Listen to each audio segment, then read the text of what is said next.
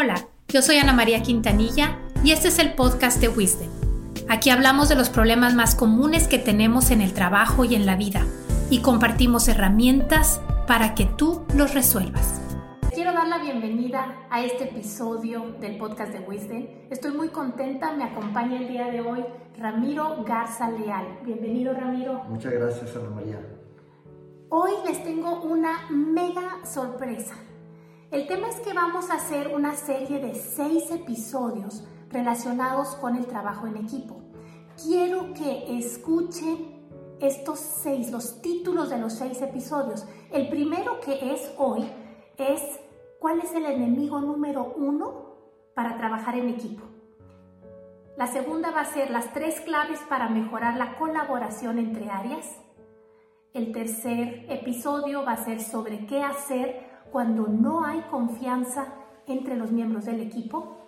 El cuarto episodio va a ser sobre cómo vencer el miedo para hablar de un problema con tu equipo. El quinto es cómo pasar del resentimiento a la paz en el trabajo en equipo. Y el quinto, perdón, el sexto son las cinco formas para mostrar que sí te interesan las personas, cómo mostrarte más empático. Entonces empecemos hoy con este episodio que tiene que ver con el enemigo número uno del trabajo en equipo. ¿Y saben cuál es? Es la falta de objetivos claros. Y para entrar como introducción a este tema, Ana María, me gustaría poner este marco de referencia de que es tan importante este tema porque los equipos están para dar resultados.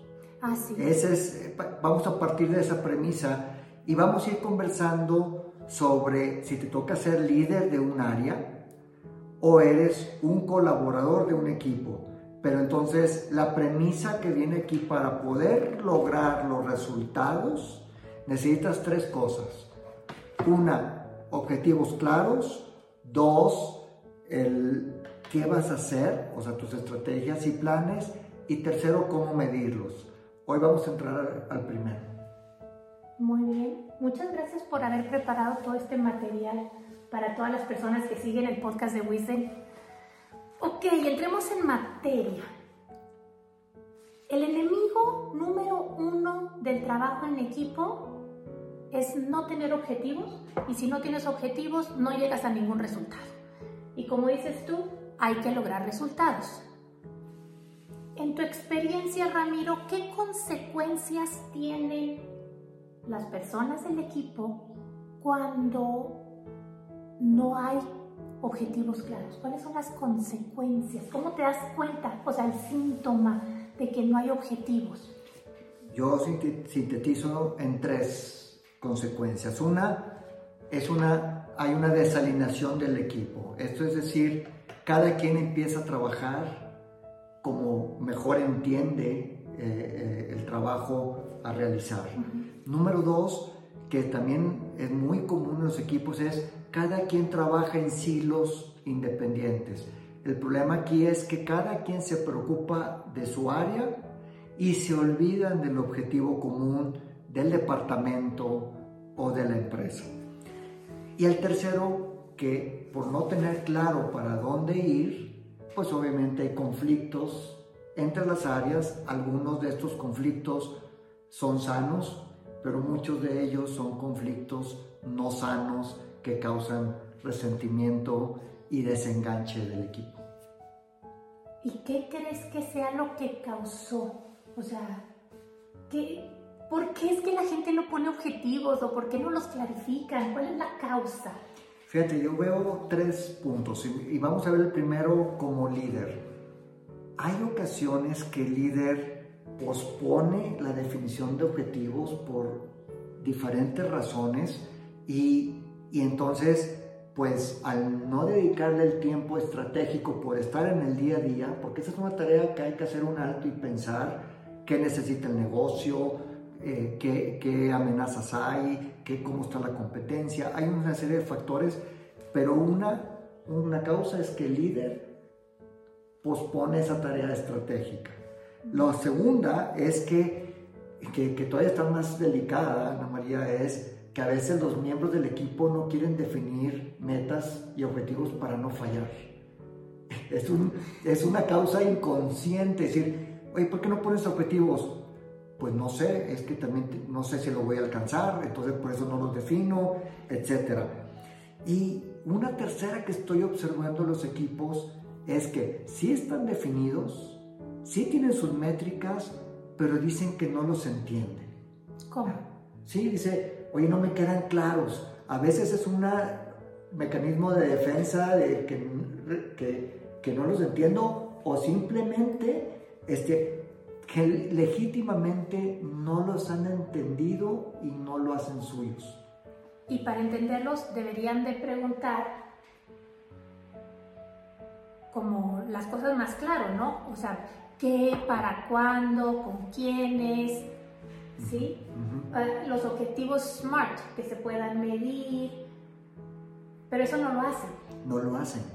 Y, se pospone esa tarea y se hace más grande el conflicto. Si viéramos qué hacer, porque creo ¿Cómo que solucionarlo? cómo solucionarlo, quisiera recomendarte tres acciones muy concretas para poderlo eh, dado si por alguna razón no está claro o no están definidos. Y lo primero que quiero recomendarte, si tú eres el líder del departamento, tienes que hacer tiempo para lo importante, lo estratégico.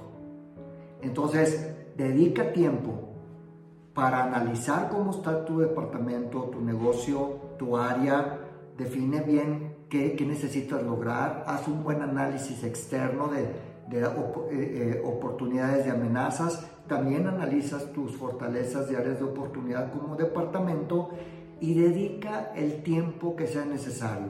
Una buena práctica que hacen las empresas es hacer una reunión fuera del negocio. Se van un día solamente a definir objetivos. Esta es una acción que te recomiendo como líder y toma acción. Ya no pospongas el trabajo que es importante.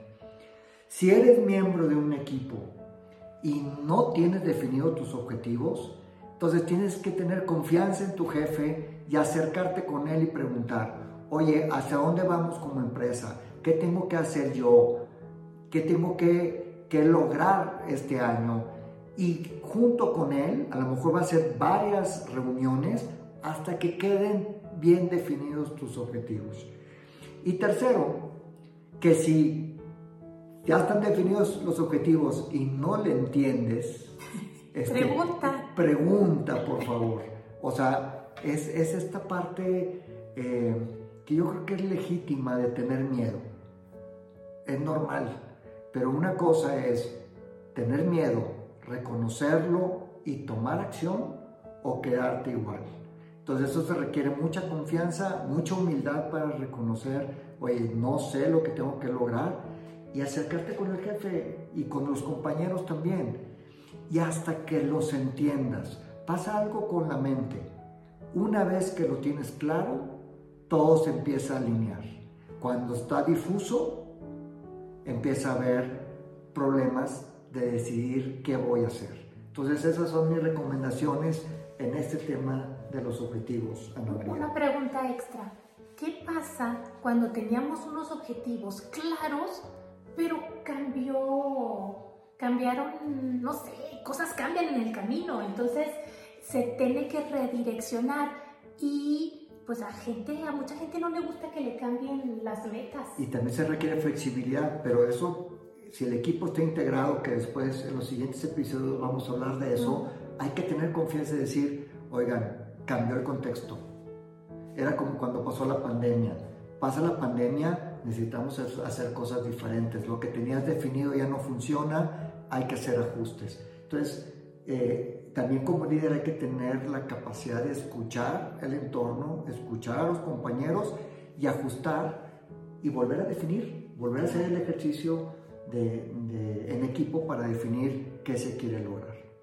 Para cerrar, ¿me puedes volver a mencionar las tres recomendaciones para que en el equipo sí haya objetivos claros? uno, si eres líder, tómate tiempo para eh, en equipo, individual, etcétera, para tener bien definido el equipo. Dos, definidos los objetivos. Definidos los objetivos. Dos, si eres colaborador y no están definidos, acércate a tu jefe y trabaja con él, pide ayuda hasta que se defina. Y tercero, si no los entiendes, también pregunta y apropiate de los objetivos, porque pasa algo muy interesante con, con la mente. Cuando lo tienes definido, empiezan a pasar cosas. Se logra. Pues esto es, compañeros, ojalá que esta semana clarifiques objetivos con toda tu gente y con tus clientes internos. Dios te bendice y nos escuchamos la próxima semana.